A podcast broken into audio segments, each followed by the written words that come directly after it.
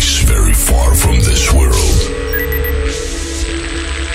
And the only way you can get there is through music. Remember, only music can set you free